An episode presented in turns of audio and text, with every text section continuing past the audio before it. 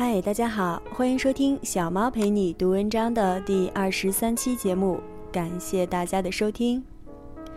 小猫的这个节目是希望能够与大家共同分享一些有价值的文章，透过它们品味生活，分享一些温暖与快乐。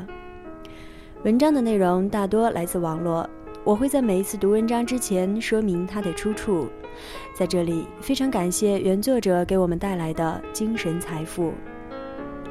由于工作的关系，小猫陪你读文章会不定期更新，也许不能每一回都很规律，但希望小猫的声音搭配这些美好的文字，能够为你的生活带来一些温暖的时刻。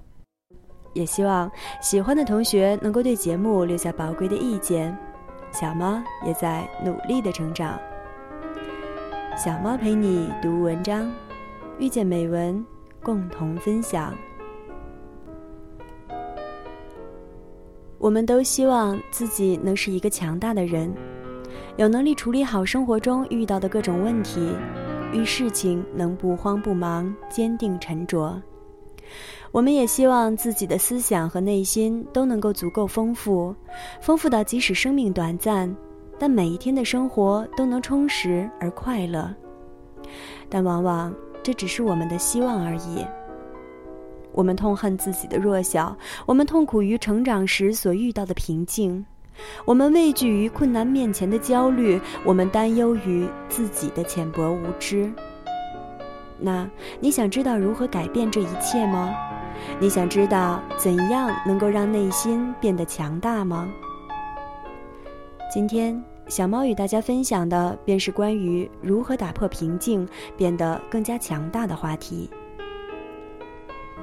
文章的标题：真正限制你变强大的是你自己内心的不安全感。原作者傅盛，在此再次非常感谢原作者分享给我们的人生感悟。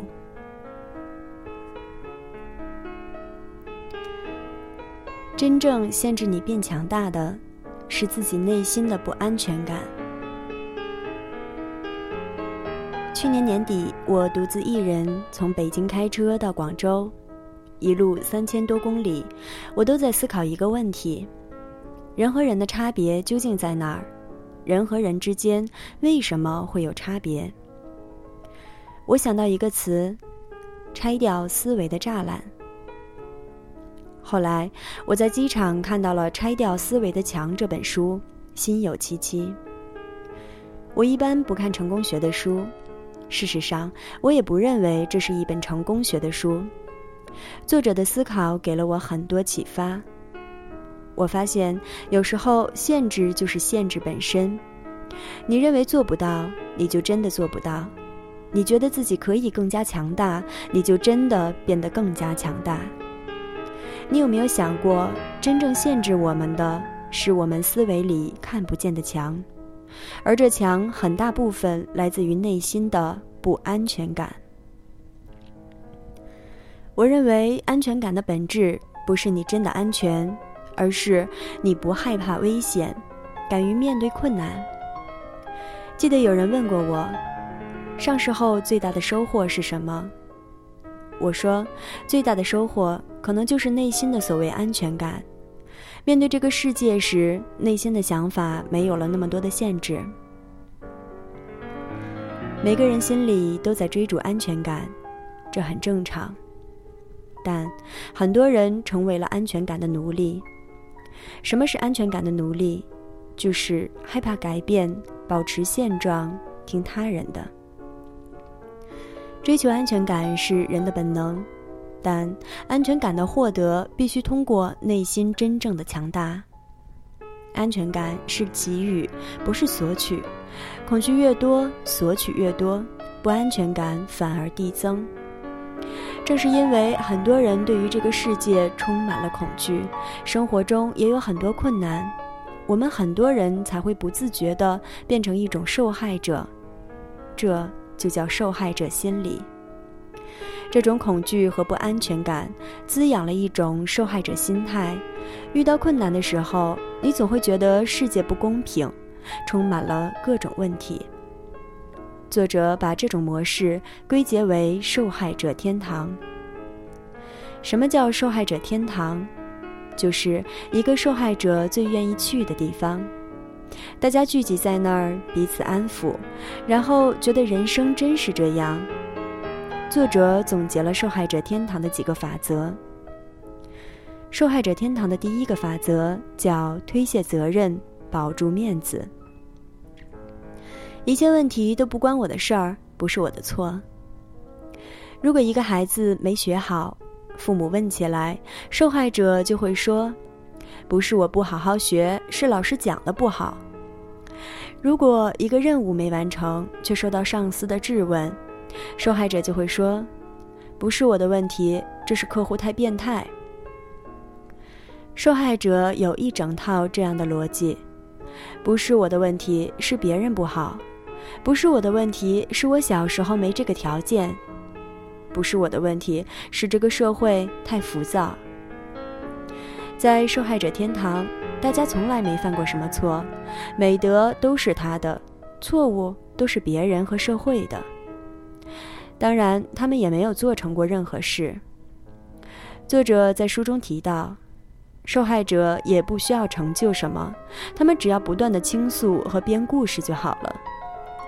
但问题在于。这个故事一开始很真实，后来慢慢就开始夸大，然后自己也慢慢相信，他生活在一个老板变态、老婆不可爱、老师不好的世界里。很多同事向我抱怨自己有多难，其实那些所谓的难，在我面前根本就不用比。我们创业的时候有多难呢？那个时候，因为要赶工作，我连爷爷最后一面都没有见到。下了汽车之后，我都不敢回去，坐在路边哭了好久。就在那种情况下，我每天还要打电话催促大家干活。但是每当我说到这儿时，他们还有一招，他们会说：“你是老板，所以应该的。”这就是鸡和蛋的问题。难道我从第一天开始就是老板吗？这又是一个万能的破解法。总之，在受害者的天堂，一个人做不好事情，绝对不是个人能力的问题，而是这个事情有问题。受害者天堂的第二个法则就更进一步了，叫安心做坏事。在职场中，很多人每天不努力工作，也可以心安理得。为什么呢？因为他觉得这个公司太烂了，这个老板太变态，太不理解我们，所以我这样就 OK 了。美国有一项研究，在新兴监狱中，几乎没有哪个罪犯会承认自己是坏人，他们会为自己的所作所为辩解，他们都坚信自己不应该被关进监狱。很多做坏事的人都拥有一个完美的受害者的故事。曾经我当部门经理的时候，我会告诉组里的人：“跟着我很苦，要是觉得不舒服就换一个机会。但只要你留在这里一天，就要对得起自己的每一天。别说对得起这家公司，首先对得起自己。还有什么比自己的时间更宝贵呢？”所谓的为公司干，不就是为自己努力吗？如果这个都想不通，还心安理得，就别一起干了。否则，不如自己找一个更舒服的环境。事实上，这个世界根本没有机会让你舒服的一塌糊涂的环境，必须自己不断变得强大，去勇敢的面对这个世界。受害者天堂的第三个法则叫“分享凄惨故事会”。受害者都有一个共同的嗜好，就是比惨。大家聚在一起分享各种凄惨故事，演变成凄惨故事会。这种凄惨故事会不只是存在于人们茶余饭后的自谈资，整个社会都变成了这样。比如，每个电台都有一档节目，或者好几档节目，都在讲述谁比谁惨。在这种节目里，老婆必须出轨，男友一定不忠，儿子肯定不孝顺。收视率还相当高。因为看过这些节目的人都会找到安慰，原来这个世界上还有这么惨的事儿。每个人都在别人的受害者故事中获得不少廉价的快乐和虚无的安慰。作者在书中也举了很多生动的例子。在受害者天堂，如果你失恋了，你的女伴会集体聚会过来陪你喝酒，说男人没一个好东西。难道他们都试过了吗？如果你上午被老板骂了一顿，你会很快的被吸收进公司的受害小队。他们中午聚餐的主要任务就是一起讨论自己老板有多变态。我也不知道自己被讨论过多少回了。如果小孩子不小心摔倒在地上，哇哇大哭，家长不会责怪小孩没走好，会打地板说：“地板错错错。”小孩子开心的笑了。我们在这样的一个天堂里，居然浸泡其中，慢慢习惯，然后沉浸，开始分享。受害者天堂帮助受害者轻松获得同情和救助，就像一个人生病之后就觉得可能有人会看望他们一样。他们在这个舒服的受害者天堂陷入了无尽的情感黑洞。但是怎么办呢？其实核心就是自己去掌控。首先，你要承认一个残酷的现实：这个社会就是那么不公平。但这并不影响你在社会上快乐的工作。那么，如何才能从一个受害者变成一个掌控者呢？不妨先进入一种诚实的思考：不管什么情况，你都可以负全责。只要你愿意，你就可以做得更好，甚至可以做一种心理假设：如果把所有经历过的事情重新倒退一遍，所有条件都不改变，只有自己改变，你能否有一个更好的结果呢？如果答案是 yes，那么你就开始进入掌控者的角色；如果你的答案是 no，那你就是认为自己以前已经做得足够好了，所有的不好都是别人的问题。回想跟徐明创业的时候，我们两个人经常把自己锁在办公室里，相互检讨，不断反省哪件事情没做好，哪件事情还可以更好，会不会有更好的选择？我以前认为这是个好简单的问题。